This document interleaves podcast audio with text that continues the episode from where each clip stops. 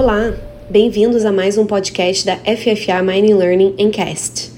Meu nome é Samantha Bittencourt, sou sócia fundadora da FFA Mining Learning, uma escola de negócios especializada em treinamento corporativo para mineradoras. Hoje vamos falar sobre mineração em terras indígenas, um tema que sempre vem acompanhado de muita polêmica. Os direitos dos povos indígenas estão resguardados na Constituição Federal, no artigo 231, que lhes garante direito à sua cultura, seus costumes, suas crenças, além do uso da terra que ocupam. A ligação que os povos indígenas têm com a terra é completamente distinta de pessoas de culturas não indígenas. Sua visão da terra tem conotação coletiva e de meio único para o provimento de suas necessidades básicas, como alimento e água. As terras tradicionalmente ocupadas pelos índios destinam-se à sua posse permanente, cabendo-lhes o usufruto exclusivo das riquezas do solo, dos rios e dos lagos nelas existentes. Apesar da Constituição Federal prever a proteção aos direitos dos povos indígenas, o texto traz, no parágrafo 3 desse mesmo artigo, a permissão para atividade minerária dentro das terras indígenas, sob a condição de uma regulamentação própria, a qual deve ser desenvolvida com a contribuição das comunidades afetadas. Desde a promulgação da Constituição, em 1988, esse assunto ficou inerte, ou seja, a mineração nunca foi de fato autorizada em terras indígenas. Com o governo Bolsonaro e como uma forma de cumprimento de uma das promessas de campanha, foi apresentado em fevereiro de 2020 o projeto de Lei 191, que visa regulamentar a atividade minerária em território indígena.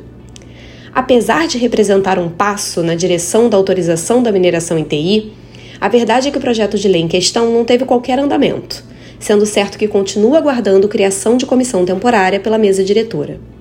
Dessa forma, em termos práticos, a atividade minerária continua proibida dentro de área indígena. Mas em seu entorno é possível? Sim, é possível, mas com diversas condições. A Convenção 169 de 1989 da Organização Internacional do Trabalho, promulgada pelo Decreto 5051 de 2004, que também visa cautelar os direitos dos povos indígenas, estabelece que, se uma atividade minerária fora da TI tiver impacto àqueles povos indígenas ou às suas terras, esses povos deverão ser consultados. Ficou estabelecido por essa norma que a consulta deve ser prévia ao início das atividades, de boa fé, bem informada e tendente a chegar a um acordo. Isso significa que, antes de iniciado o processo decisório, as partes se colocam em um diálogo que permita, por meio de revisão das suas posições iniciais, se chegar à melhor decisão. No entanto, a Convenção deixou de estabelecer quaisquer limites ou procedimentos a serem seguidos nesses casos. Por exemplo, a que distância da TI, prazos para cumprimentos, órgão responsável, entre outros. Por causa desse gap que foi criado, o Ministério de Meio Ambiente, junto com os Ministérios da Justiça, da Cultura e da Saúde, disciplinou a questão através da Portaria Interministerial 60 de 2015.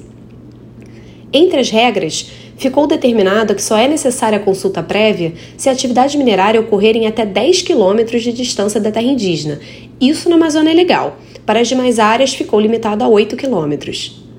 Também se determinou um prazo para que o órgão indigenista responda às eventuais consultas que sejam feitas. Uma curiosidade que eu queria trazer aqui para a discussão é a forma como a Agência Nacional de Mineração, que substituiu o DNPM, lida com eventuais requerimentos minerários em terras indígenas e como o Ministério Público tem agido nesses casos. Bem, uma vez que a atividade mineral não é expressamente proibida pela Constituição, a postura da ANM tem sido de permitir que mineradoras apresentem requerimentos para essas poligonais localizadas em território indígena, mas deixam o processo administrativo suspenso no sistema da agência, não sendo analisado justamente em razão desse conflito. Por causa disso, existem milhares de requerimentos ativos no sistema da ANM em terras indígenas, pendentes de análise e apenas aguardando a regulamentação do tema. O Ministério Público Federal entende, no entanto, que a ANM não deveria sequer permitir que sejam apresentados requerimentos nas áreas indígenas até que seja autorizada a atividade no local, pois essa especulação de títulos minerários causa grande insegurança nos povos locais.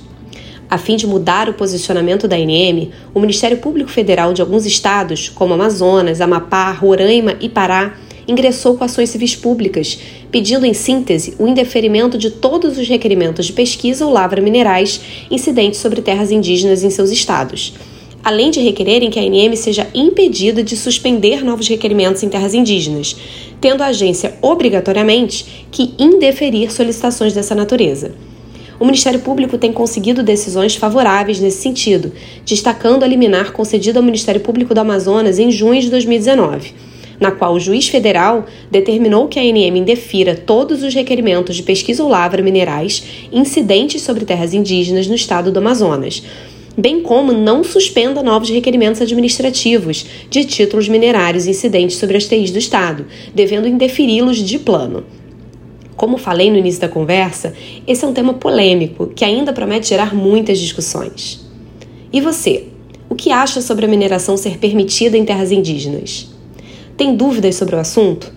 preparamos um programa específico que fala sobre todos os conflitos locacionais que a mineradora pode enfrentar, o que inclui as terras indígenas e seus entornos. Os detalhes desse programa estão disponíveis no nosso website www.ffamininglearning.com.br.